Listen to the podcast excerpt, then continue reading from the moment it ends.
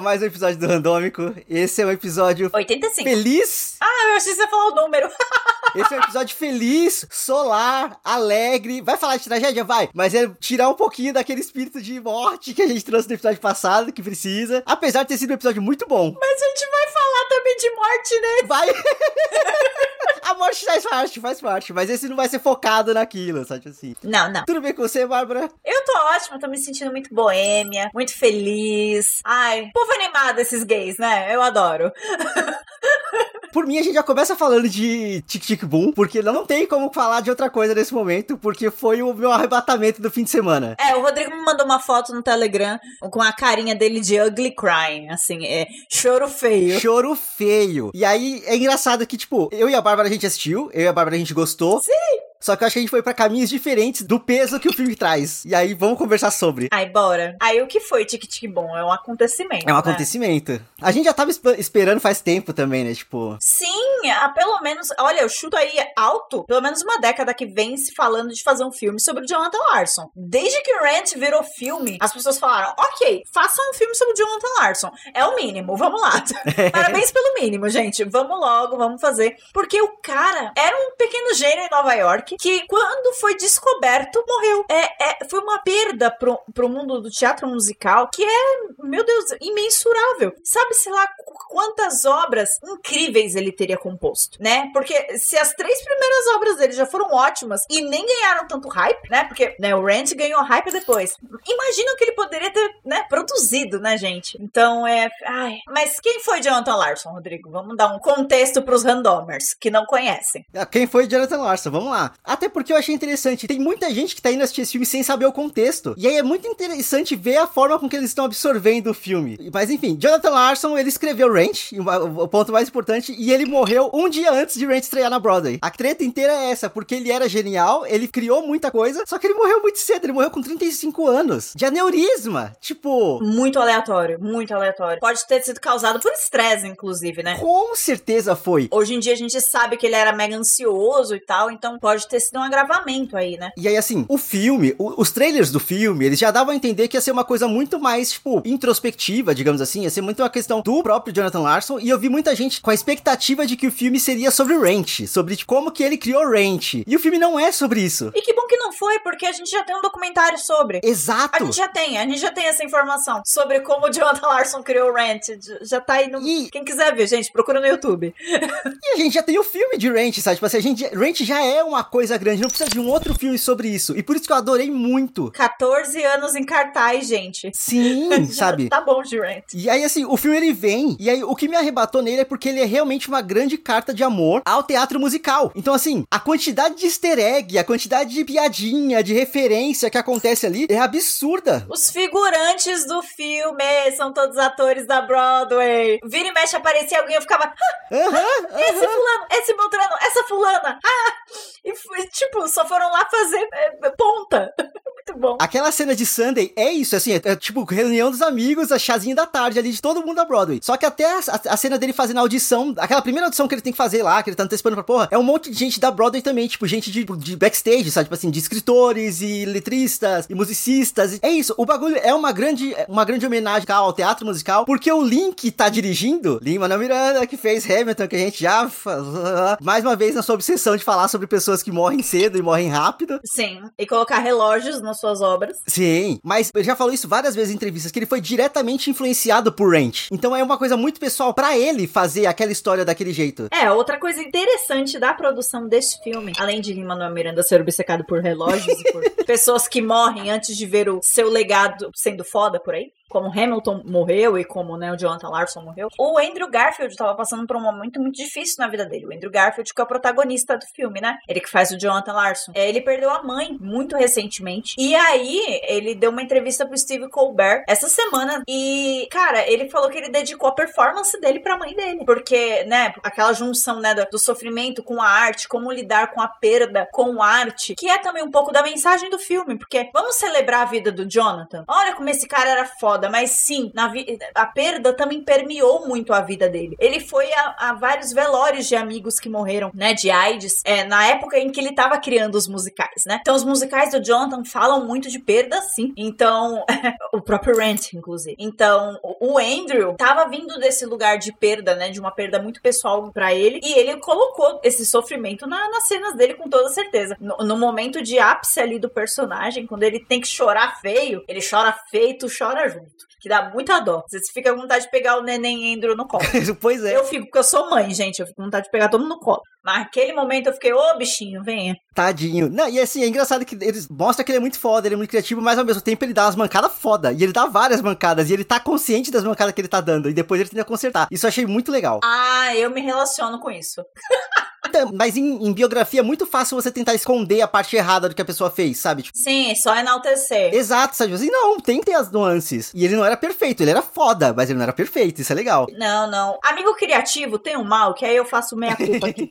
a gente é um pouquinho egocêntrico. E às vezes a gente fica falando só da gente mesmo, esquece de ouvir o amiguinho. Eu já fui assim, bastante. Eu trabalho bastante para não ser. Porque deve ser uma merda conviver com uma pessoa assim. Você tá lá falando pro seu amigo: Oi, tudo bom? Quebrei um braço. Então, menino, mas o meu musical? Não, não é nem te conto. Tá muito difícil escrever meu musical. Fulano, eu quebrei o braço. Mas, ai, meu musical. Então, assim, não sejam amigos que só sugam. Sejam amigos que escutem também, por favor. Doem também. Tem que ser uma troca equivalente, Isso, né? Tipo assim. Todos, todos os relacionamentos da Exato, vida, pelo amor de Deus. Exato. E aí, assim, eu não consegui deixar de ficar pegando nos amigos dele os detalhes que a gente encontra em Ranch. Tipo, aquele amigo dele, o Mike, acho que é Michael, claramente ele é Angel. Claramente Sim. ele é Angel, sabe? Tipo assim. É. E, tipo, beleza, é, tudo que acontece ali, a gente meio que consegue refletir a vida dele também no que acontece com a Angel no filme, sabe? Tipo assim, no Ranch. Eu fiquei o tempo todo fazendo esse paralelo. A Vanessa Hudgens é Maureen. Super, sem dúvida, sem dúvida. Até o jeito como se veste. Sim. Não, o Puck, que alguém chama alguém de Puck lá, e tipo, Puck tá lá no, no coisa também, tipo, ela já chamou de Puck? Tipo, sabe? Que spooky. É. E aí o rolê inteiro também foi que o que me quebrou no filme, que aí eu acho que é onde a gente divide a nossa. O nosso foco de choro, o nosso foco de tristeza ali, é porque eu tava muito focado na questão do tempo e da tragédia. Tipo assim, caralho, tem muito potencial sendo perdido. E isso é o que me assusta. É o que a gente falou um pouco no, no sobre a questão da morte, sabe? Tipo assim, do medo da morte e tudo mais. Tipo, essa para mim é a parte que mais bate, que poderia ter tantas coisas mais e a gente nunca vai ver. Isso é uma, é uma coisa que me pega profundamente, sabe? Aí, sei lá, eu, come... eu, eu os últimos 15 minutos de filme ali, choro feio, fotinho no Telegram de choro muito feio, sabe? Tipo assim, de soluçar de chorar, sabe? Tipo, fazia muito tempo que eu não fazia isso. Quando você para pra pensar que o Jonathan Larson foi alguém que impressionou o Stephen Sondheim, que é um cara chato pra caralho. Quando você pega esse cara, que é um compositor de musicais também, tá ouvintes? Ele é britânico, ele é o compositor de West Side Story e de Sweeney Todd. Ele é muito foda. E, e ele amou as obras do Jonathan Larson, quando o Jonathan ainda não era ninguém na fila do pão. O primeiro musical do Jonathan, o que inclusive é abordado nesse filme, né? Que é o Suburbia. Então, tipo, ele gostou do Jonathan. E aí você fica pensando, era só o Jonathan com 29 anos escrevendo do quartinho de merda dele. E, e esse cara gostou das obras dele. E aí você fica pensando no que ele poderia ter sido. E isso dói. Isso dói, dói, dói no coração demais. Pelo amor de Deus. Dói. E até nos paralelos é engraçado que, tipo assim, o apoio que o Stephen Sondheim deu pro Jonathan Larson é meio que o Lin leva para si como se o Jonathan Larson apoiando ele, sabe? Tipo assim. Então acaba é virando uma, uma troca ali, tipo assim, que um só existe por conta do outro, basicamente. Porque o Jonathan Larson só não desistiu porque ele teve aquela única palavra de apoio ali no meio da merda toda do Stephen falando: não, vai lá que você tem potencial. Aí ele acreditou nele mesmo, sabe? Tipo assim, aí seguiu. E é isso, assim, eu, eu acho que é muito uma questão de honrar o legado mesmo, sabe? Tipo assim, honrar o, a vida e honrar a importância da pessoa, sabe? Tipo assim, celebrar o que, o que foi. É, pros ouvintes que não entendem por que, que o Rent foi tão revolucionário, é, Rent foi a primeira rock opera, full rock and roll, trazida pra Broadway, né? E a temática também era muito disruptiva, porque falavam de um grupo de amigos em Nova York tentando pagar aluguel, tentando viver sendo artistas em Nova York. E era um, tipo de temática que pra Broadway é, era um tanto simplista, acharam que as pessoas não iam ligar pra isso. Ah, por que, que as pessoas vão querer ver sobre um grupo de amigos tentando pagar aluguel? tipo, a música de abertura, que é a Seasons of Love, né? Ela fala de alguém que já vai morrer. Uhum. Tipo, quem que, que vai querer ver um musical sobre alguém que vai morrer? Que coisa horrível, que mórbido. E, bom, ficou em cartaz por 14 anos. Então, obviamente, o cara né, colocou tanto coração naquilo que, enfim, virou. Mas por que eu tô falando disso? Porque o Lin-Manuel Miranda, que dirigiu o filme, ele também foi disruptivo na Broadway, trazendo o primeiro musical com o formato ali de hip hop, que não tinha também. Então, ele também foi pioneiro. Então, você tem esses paralelos, né? O Jonathan foi pioneiro dessa forma, o Lin foi pioneiro de outra, e os dois revolucionaram a Broadway. Agora tá todo mundo querendo o Wannabe Hamilton. Todo mundo. Vamos tentar botar um rapzinho ali acolá. Aí ficam uns brancos estranhos fazendo rap. Mas enfim, vamos segurar a crítica. E sobre a questão da Broadway também, tipo assim, existe uma visão de que a Broadway é uma coisa, um lugar super disruptivo e super aberto e tudo mais, e não é. Broadway é um lugar de gente branca, de gente rica, sabe Uhum. assim? Então, a conseguir colocar uma, uma história, por mais que os personagens principais sejam homens brancos héteros, eles estão permeados por pessoas LGBT, pessoas não brancas ao redor deles ali, e a história de todo mundo que tá ao redor dos protagonistas é o que dá o peso pra aquilo. E se não tivesse os dois homens brancos, aquela história nunca teria ido pra frente, porque existe a barreira, até hoje, existe, é, é- é complicado fazer histórias, tipo, de representatividade ou histórias de minorias sem ter que se esforçar muito ou ter muita resistência nesse sentido, sabe? Ranch tem muitos méritos, muitos méritos e precisa ser glorificado por isso. Inclusive, acabou de aparecer aqui no meu Twitter de que há exatos 16 anos estreava o filme de Ranch no cinema. Ah, nossa, 16 anos a gente tá A velho. gente tá velho. É, é a mensagem do filme também, né? Tá velho. É, inclusive, no que que o filme me pegou, vamos lá. Eu entrei numa espiral de tô envelhecendo, isso é fato. Eu tava assistindo ali, e além de eu querer pegar o Jonathan Larson o tempo todo no colinho, e ficar, oh meu Deus, como falta a mãe pra esse menino pra falar, ô, você tá sendo um péssimo amigo, vamos, vamos melhorar. Melhore, limpe sua casa. Ao mesmo tempo que eu queria ser essa pessoa, eu também tava tipo, caraca, mano, ele tá com 29 e tá desse jeito. Eu tô com 27, eu tô desse jeito há pelo menos dois Aham. anos. Desde os 25 eu já tava, é, ai meu Deus, eu não tenho tempo pra fazer absolutamente. Antecipando os 30, né? É, eu já tava com a síndrome dos 30 anos com 25. Ele até que demorou bastante. eu entrei nessa espiral e, tipo, eu juro por Deus, eu acho que eu ouvi um relógio. eu, eu, eu, eu acho que no dia que eu, que eu dormi, que foi sábado passado, depois de ver o filme, eu ouvi um tic-tac quando eu tava dormindo. Eu acho que eu fiquei muito impressionada com essa parte. É, a, a música de abertura do filme me pegou muito, né? E aí eu fiquei, caraca, mano, eu tô envelhecendo, eu já tenho uma filha. Eu já sou meio que casada, só não sou casada no papel, mas eu tô com a mesma pessoa há 10 anos. Você é adulta pra caralho, né? Eu sou adulta pra caralho. É, é louco porque alguns dos meus amigos estão no dilema do não tenho filho, não sou casada, não plantei uma árvore, blebbles. Eu tô no extremo oposto. Eu já sou casada, eu tenho uma filha, eu tenho um emprego estável e eu fico tipo, pra onde minha juventude foi? O que eu fiz? Uhum. Eu- o que eu fiz com esse tempo? Será que o que eu fiz com esse tempo foi válido de alguma forma? Eu me apego muito à frase do talvez o que você traga para o mundo de valioso não seja algo que você faça, e sim alguém que você crie. Eu tenho muito pra mim que a Bebelzinha já é uma puta contribuição pro mundo, porque a forma como eu vou criá-la vai fazer o espaço em que ela vive um espaço melhor. Se ela for uma professora um dia, uma cantora, uma. Enfim, ela vai mobilizar. É o seu legado, né? É o meu legado, é meu pequeno legadinho. É o que, algo que eu vou deixar certamente pro mundo. Mas eu fiquei meio assim, cara, a Bárbara de 21 tinha muitos projetos e ambições. A de 27 tá cansada. E eu tenho 27. E eu estou cansada. bate também o medinho de morrer, porque eu quase morri esse ano. Então, aí depois de ver o filme, eu tomei vergonha na minha cara, fui fazer o raio-x que eu tava devendo. E é isso. E, e depois de dois anos de uma pandemia também, com, tipo, com a morte beirando ali, ver uma, história sobre alguém com muito potencial morrendo é complicado. Bate forte ali. É. Pô. É um golpinho de misericórdia, né? Enfim, eu fico nessa, amigo. Eu, eu- ao mesmo tempo que, tipo, eu tenho pessoas que me falam, ai, sinta-se grata, hashtag gratidão, você já tem tudo. Por outro lado, eu fico, e se essa escolha que eu fiz me privou de ter tido uma puta vida criativa, disruptiva, sei lá. Eu fico pensando às vezes nisso. Ah, mas aí cada escolha é uma renúncia, isso é a vida, né? Filho da puta, eu tô abrindo meu coração ali pra Charlie Brown. Eu sinto muita vontade de quicar o Rodrigo do podcast nesse momento. Jutrin, se você tá escutando, amiga, vamos fazer junto o podcast. Eu, eu tô quicando o Rodrigo agora. Foi mais forte do que eu. Ah, enfim, eu tô. Eu, eu fiquei meio complexada com isso. E eu acho que eu fiquei tão complexada que eu não consegui me emocionar tanto. Aí a gente chega no clímax do filme e eu tava tipo, ô oh, bichinho, não sofra. Eu tava querendo ninar o Jonathan Larson.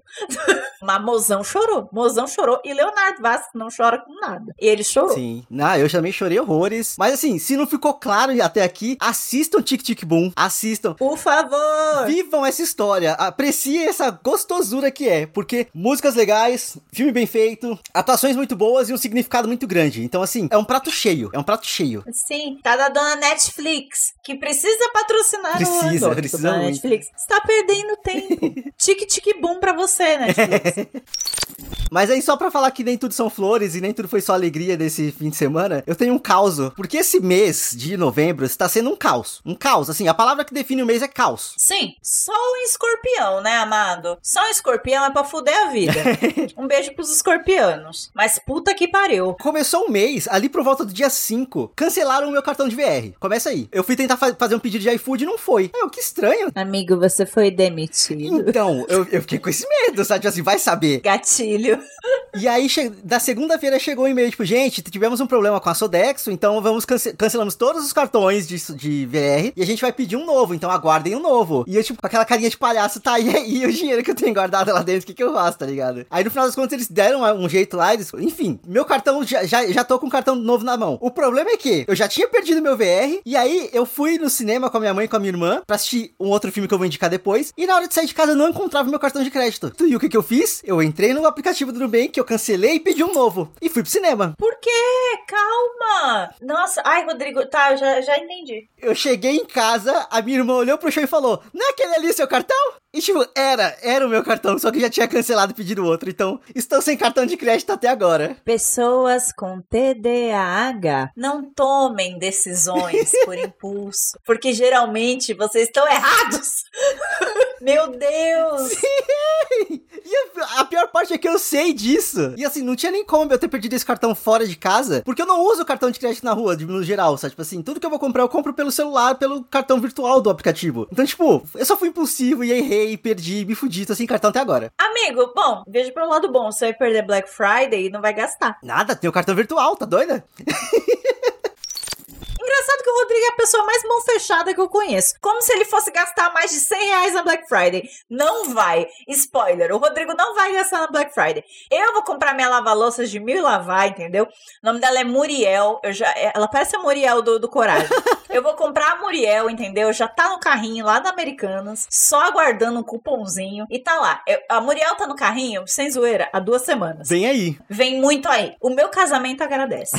entendeu? E é isso, é isso. Eu não tenho previsão de comprar nada em específico. Eu vou ficar, tipo, no pelando, vendo promoções pra ver se me dá vontade de comprar alguma coisa por impulso. Só isso. Você não quer nada. Como é não querer nada? Rodrigo, eu tenho tipo umas oito compras que eu gostaria de fazer. Não é que eu não quero nada.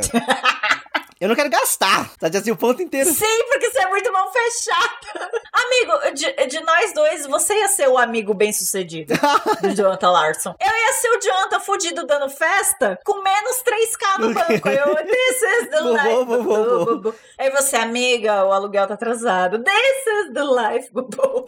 Outro ponto importante que você trouxe que eu esqueci de comentar antes. Esse amigo dele é tanto a Angel quanto o Benny. É, ele é o Benny. Ele é o Benny. Ele é o Benny todinho. que é o cara bem sucedido. Que larga a boemia pra ir trabalhar certo, né? Tipo, Larguei a boemia passar a mãe de família. É só que veio com cartão de crédito. E eu, eu sou uma descontrolada. e não é que você largou a boemia. É porque o mundo acabou. Senão a gente já tá bebendo todo fim de semana. Já tá fazendo e acontecendo, pô. É verdade. É, você tem um ponto, você tem um ponto. Ai, cartões de crédito. É isso. O máximo que eu vou tentar procurar é tipo uma roupinha de ciclismo, porque eu tô destruindo as minhas roupas e as minhas cuecas. E eu preciso muito de uma roupa de ciclismo pra poder aguentar o tranco da, da bike. Amigo. Bom, Rodrigo, e vamos deixar os ouvintes com um gostinho de vem aí pra esse fim de ano? Vamos aí. Que a gente tá planejando coisinha, programinha especial. Não é mesmo? Somos randômicos, mas também temos um pouco de noção. Temos um pouquinho de planejamento. Um pouco? Um pouco. Até porque a, a- a qualquer semana a gente pode falar, vamos deixar de gravar essa semana? Vamos, e isso a gente só não grava, sabe? Porque acontece. É, mas aí os ouvintes ficam tristinhos, não podemos. Eu recebi mensagem, mas não teve randômico hoje? Eu, eu também, eu fiquei tipo, ai, tem gente que ouviu a gente mesmo. Um beijo pra vocês, Beijos. ouvintes. E é pensando em vocês que a gente criou o prêmio randômico de fim de ano, em que a gente vai premiar coisas randômicas com o quê? Com a nossa opinião só. Tiradas da nossa cabeça. Sim! Mas, se alguém tiver alguma sugestão de categoria de coisas randômicas que aconteceram em 2021, manda pra gente nas redes sociais, manda pra gente no nosso perfil, nos nossos privados, fala pra gente porque vem aí. E a gente tá se divertindo fazendo essa porra dessa lista. Mas dá um exemplo de categoria pros ouvintes saberem o que, que pode Assim, entrar. você pode mandar qualquer coisa, porque é o randômico, mas exemplo de categoria. O Miguel mais randômico do ano. Fica aí o mistério. Qual foi a melhor marca de fralda descartável? Eu, eu sei qual foi. Então façam as suas sugestões, tá bom? Nas nossas redes sociais, no nosso Insta, no nosso Falem com a Twitter, gente, falem né? com a gente.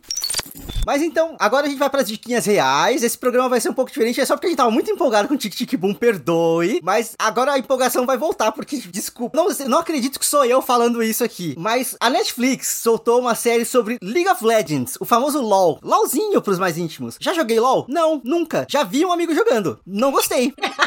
É só uns pontinhos coloridos na tela e eles ficam muito putos. É. Quando aparece lá, defeat. Aí eles ficam. Meu irmão joga muito. Sério?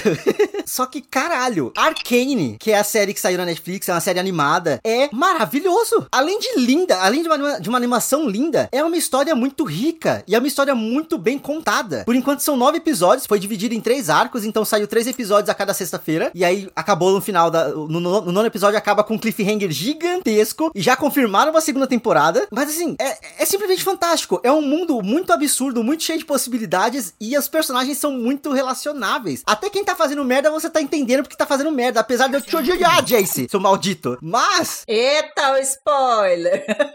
não tô falando qual que é o contexto, mas a questão inteira é isso. O, fo- o foco é meio que em duas irmãs, que é a, que é a Powder, barra Jinx e a Vai, e coisas acontecem, é tragédia atrás de tragédia, é muita coisa ruim acontecendo com aquelas pessoas que estão se esforçando ao máximo pra tentar viver e sobreviver, e crítica social foda, e diferen diferenças de classes sociais e de má distribuição de renda também, sabe assim? Pessoas sendo, sendo marginalizadas, Eu vi que tinha uma pegada meio cyberpunk Blade Runner, né? Só que em animação, é claro. É 100% isso, porque tem a cidade de cima, que eu esqueci o nome, mas tipo, é a cidade de cima que ela é super luxuosa, e a cidade da mudança, é a cidade da novidade, e o submundo que são os fudidos, tá ligado? E tá todo mundo fudido no submundo, e coisas acontecem. Caralho, assistam Arcane, vão de coração aberto, porque eu tava tipo, ai, LOL, ah, LOL, chorei, fiquei puto com coisas, fiquei triste com coisas, fiquei feliz com coisas, e fiquei ansioso pra próxima temporada. Assistam Arcane na Netflix. Oh, olha só. Tô surpresa com essa diquinha. Eu também fui pego de surpresa.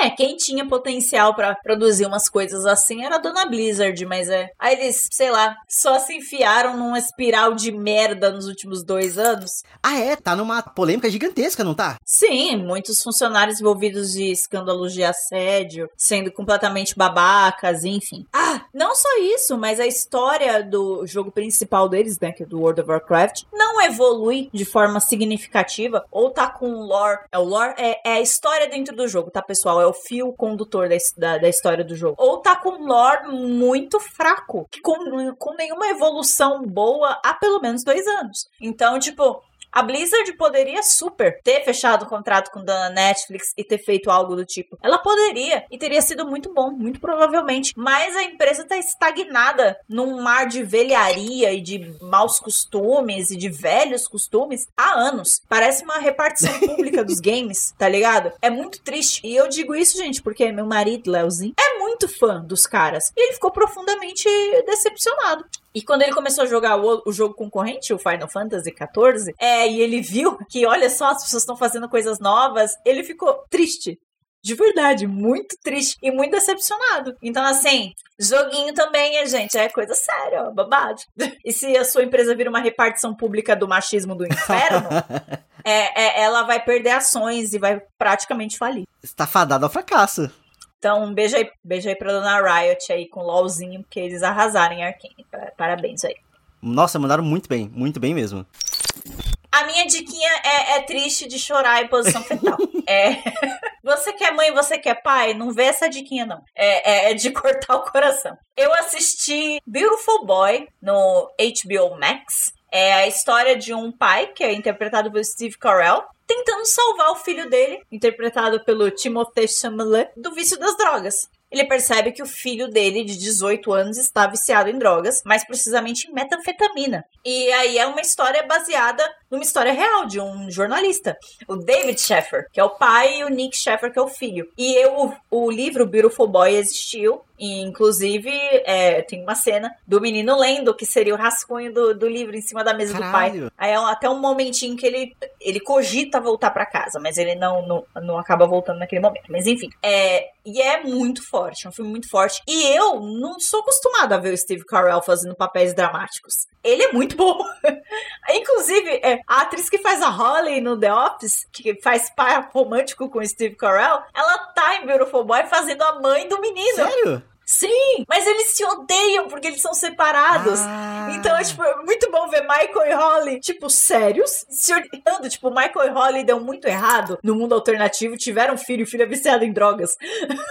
é, é, enfim. Mas, em geral, é um filme muito bom, gente. É muito, muito bom. E você vê o desespero daquele pai, não só de salvar um filho, mas de entender que, na verdade, ele não pode salvar o filho. Depende do filho, né? Depende apenas do filho. Porque é esse o exercício. Ele pode ajudar pagando uma puta clínica chique? Pode, mas o ímpeto da mudança, o querer mudar, tem que partir do menino, senão não dá certo. Não adianta ele pagar todos os tratamentos possíveis. Então, é, é essa a historinha do filme. Então, o filme não vai contar pra você como o Nick Sheffer se recuperou, porque ele também escreveu um livro, tá? Eu, eu- eu vou dar esse pequeno spoiler, gente, porque, pelo amor de Deus, é um filme muito forte. Se você for mãe ou pai e teimar em assistir, o menino fica bem, o menino fica bem. Mas é, não vai mostrar isso. Porque a saga é um pai dando let it go do filho. Ele deixando o menino ir. É tipo, ok, eu vou te ajudar o quanto você precisar. Mas você precisa pedir ajuda. E você precisa querer ajuda. Eu não vou enfiar a ajuda goela abaixo. E eu fiquei agoniada assistindo, porque é, trazendo isso para um âmbito doméstico muito bobo, cai certas fichas do tipo: eu não posso ficar forçando minha filha a comer. Ela tem que querer comer. Eu não posso forçar minha filha a querer ficar usando roupa o tempo todo dentro de casa. Às vezes ela quer ficar só de fraldinha, cara. E tá tudo bem, é sobre isso.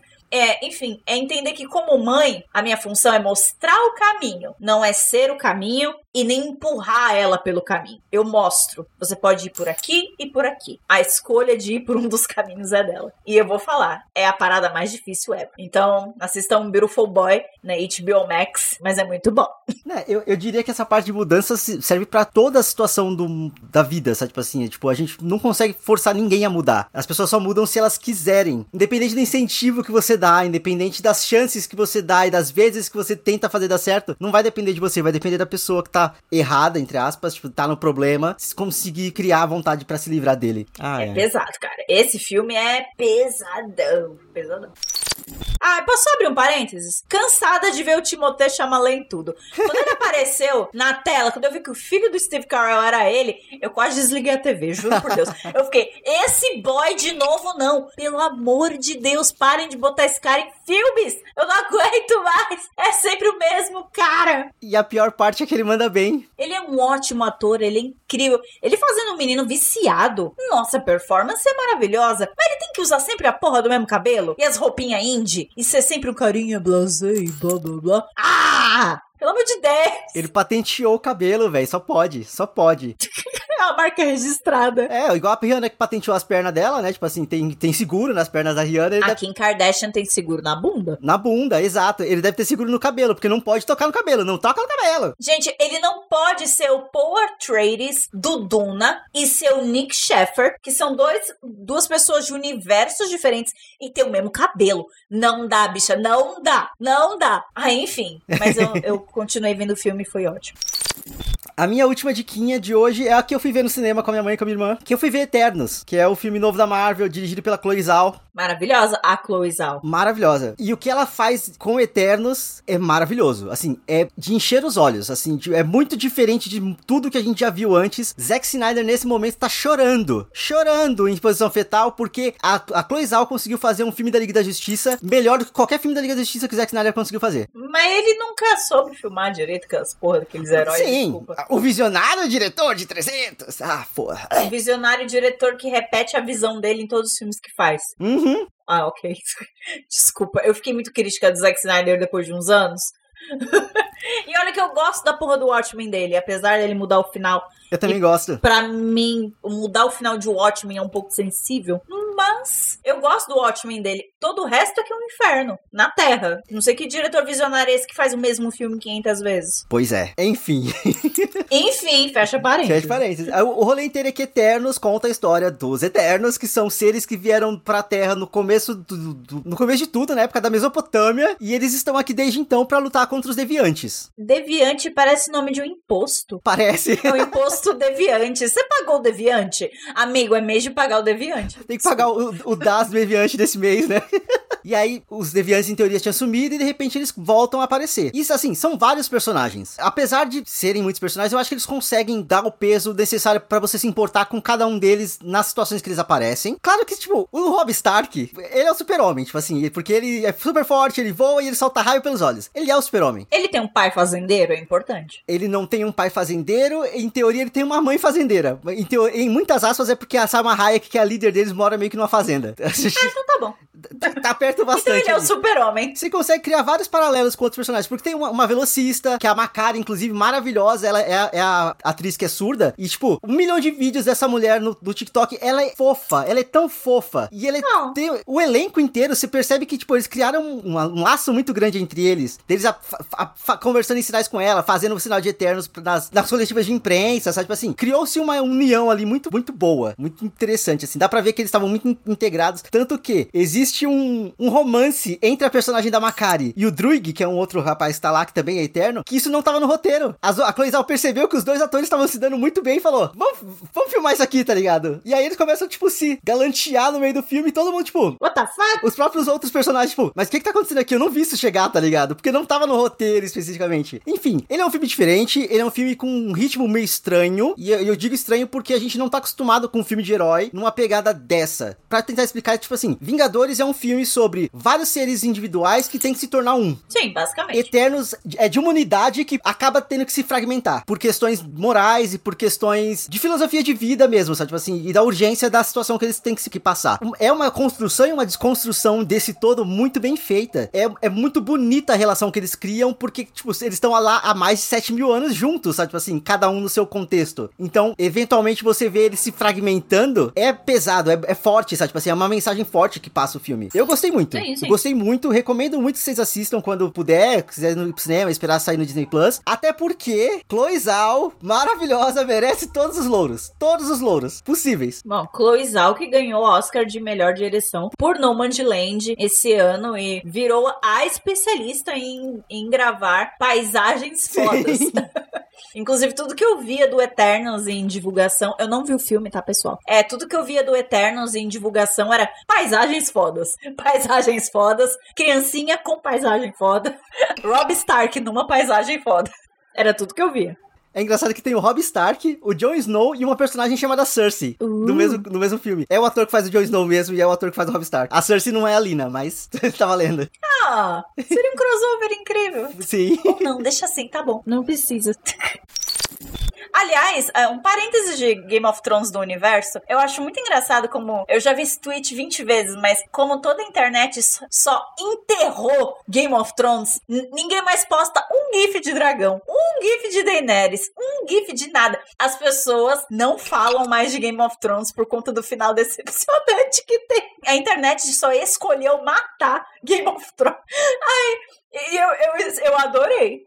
House of the Dragon tá tipo com metade da metade do hype que a HBO pensava que teria. E eles estão super achando que vai, que vai hypar e tá foda, tipo, tudo fazendo meio como se fosse muito épico, não sei o que. Tipo, gente, a gente só não se importa mais. E assim, é, no contexto que House of the Dragon vai sair, gente, tem uma concorrência muito forte de séries por aí, de outros streamings, de, de tudo. É, Assim, House of the Dragon não tá saindo na mesma época que Game of Thrones saiu. Game of Thrones começou lá em 2010. É, séries épicas não existiam. Aí você me pega um House of the Dragon que sai numa mesma época do WandaVision. Tipo, num mundo que acabou de assistir WandaVision, sabe? Que foi em puta choque. Tipo, séries épicas, séries com padrão cinematográfico na casa das pessoas pessoas já existem. E por conta do Game of Thrones, que, né, pautou isso lá em 2010. Então, tipo, vir agora com House of the Dragon achando que, uh, não, mas a gente é muito disruptivo, é ser um pouco ingênuo. Eu não, eu não, eu não acho que vai ter esse hype todo. É fazer mais do mesmo e achar que tá, que tá conseguindo fazer, tipo, super, né? Tipo. Eu vou ver porque o Doctor Who tá lá. Entendeu? Eu acho ele gato. Eu gosto do Matt Smith, entendeu? Tudo que esse cara faz eu tô assistindo porque ele me dá coisas.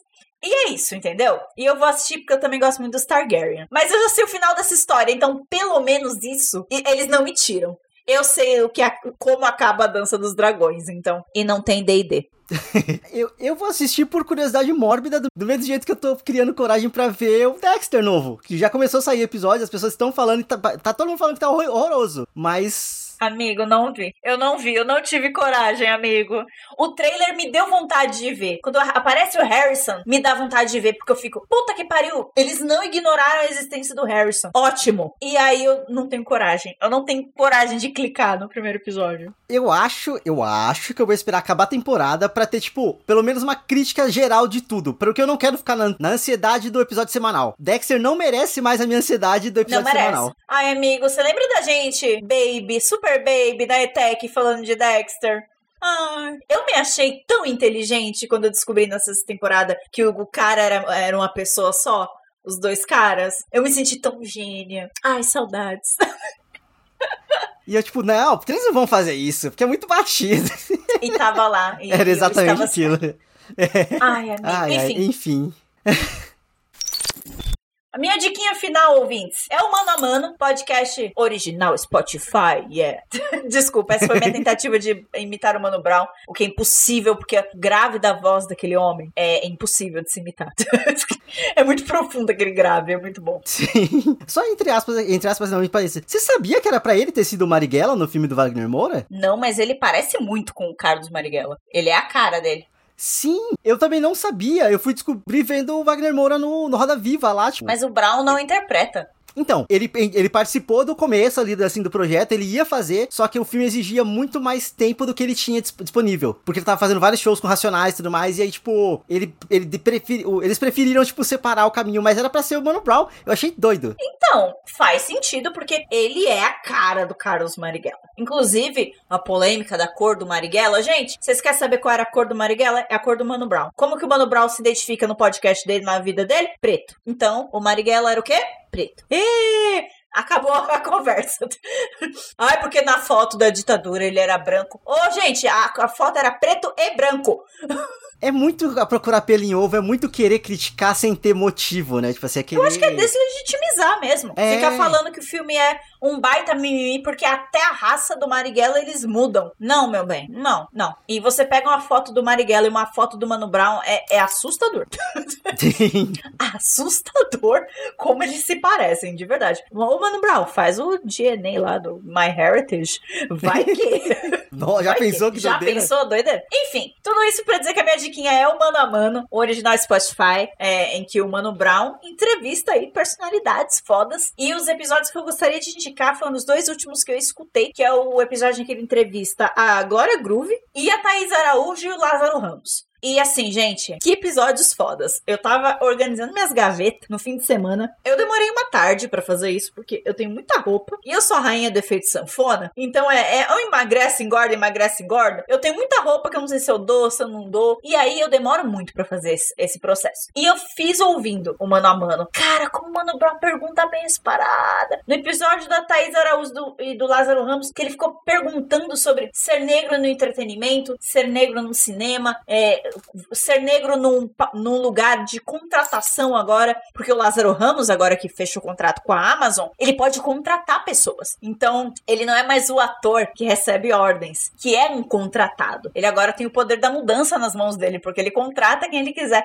Então, é, o, o mano não pergunta desse jeito clichê que eu fiz agora de entrevistador branco de como é ser um negro na indústria do entretenimento. Ele não pergunta assim, é claro. Ele é muito mais incisivo nas perguntas. E ele tem respostas respostas mais incisivas por causa disso. Então, é um programa de entrevistas delicioso de se ouvir, porque não tem aquele bullshit que às vezes eu vejo num Roda Viva da vida, às vezes, entendeu? Ai, porque o cateto da hipotenusa das leis de não sei o quê. Qual é a sua opinião do negro no entretenimento? Tipo, ah, eu não aguento mais que perguntem para mulheres como é ser mulher no mundo X. Tipo, parem de perguntar isso, pelo amor de Deus. É sempre uma merda. Spoiler. Sim, não, e sem contar que no Roda Viva, tipo, o pessoal enrola, enrola, enrola, enrola, enrola, pra falar um monte de palavra bonita que não necessariamente se encaixa no contexto do que tá ali, pra perguntar como é ser negro no ambiente de, de um cinema. Você até já esqueceu a pergunta, tá ligado? Pois é. é. É bem isso. E eu gosto também do mano que eu falei do, do Mano Amando quando ele entrevistou a Carol com Kai, eu, eu, eu apontei isso lá e eu aponto de novo. Ele tem um dom muito foda de, tipo, cutucar as pessoas até as pessoas falarem o que ele quer ouvir.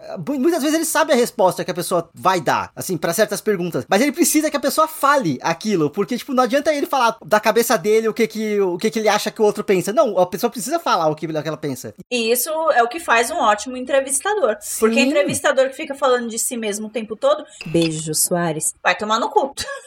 Desculpa, eu achava que o Joe fazia muito ele. Eu achava que o Joe fazia muito isso. Desculpa. Para quem acha o Joe Soares um gênio, blá blá blá blá blá, eu sei que tem gente que acha.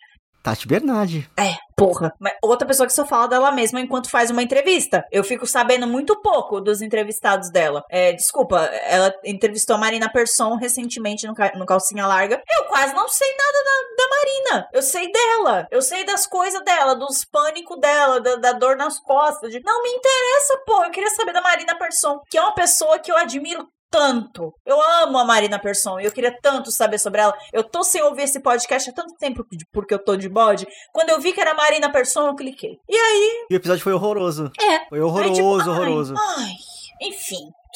Fica crítica. Mas aí, só elogia, pra elogiar o Brown ainda, do mesmo jeito que ele não pergunta de forma clichê pra, pra Thaís Araújo e pro Lázaro, Lázaro Ramos, Ramos, ele também não pergunta pra Glória Groove, tipo, como é ser gay? Como é ser drag nesse ambiente de música? Ele só fala, e esses assuntos eles vêm, porque fazem parte do conjunto. Mas você não precisa apontar especificamente pra, uma certa, pra um certo ponto, sabe? Tipo assim. Tanto é que quando o assunto chega, ele fica mal frustrado, ele fica, pô, mano, eu não ia te perguntar desse bagulho, porque não importa, porque não sei o quê. Mas vamos lá, você tá ligado que a sua imagem, né, tá, tá representando um monte de gente, né? É o jeito dele para falar de representatividade com a Glória.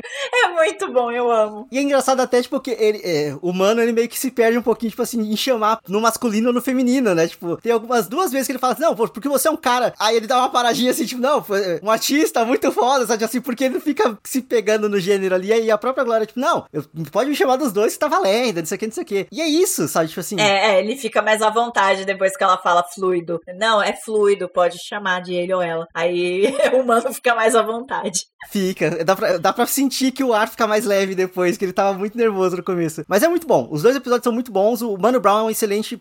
É um excelente artista, ele é uma, uma personalidade incrível que a gente tem. Então a gente tem que dar muito, muito valor para ele. Inclusive, só criando um paralelo, eu fiquei sabendo muito sobre a Glória Groove. Muito mesmo. Que a mãe dela era cantora de noite, que ela cresceu em um ambiente artístico, que ela era dubladora, que ela. Um monte de coisa que eu não fazia ideia. Eu fiquei sabendo nessa entrevista. Porque uma boa entrevista é essa. Você fica sabendo mais sobre o entrevistado. Então, fica aqui a diquinha, mano a mano, original Spotify. E é nesse clima de valorizar o, o produto nacional e de é, celebrar a vida de pessoas importantes, pessoas inteligentes pra cacete, gênios do seu, da sua época, que a gente vai encerrar esse programa. Ouvinte, muito obrigado para quem chegou até aqui. Lembra de compartilhar nosso programa com outras pessoas que talvez vão gostar disso aqui também. Indique o Randômico pra um amiguinho. E, exato. Segue a gente nas redes sociais, estamos no Twitter como arroba randômico e no Instagram como arroba randômico underline. E estamos à disposição para qualquer categoria de prêmio randômico 2021 que vocês quiserem trazer pra gente, tá? Fiquem à vontade. Prometemos coisinhas especiais, vai ser um ótimo programa, vocês vão ver. Ou melhor, vocês vão ouvir. Vai ser incrível. Mas nos vemos no próximo episódio e tchau, tchau. Tchau!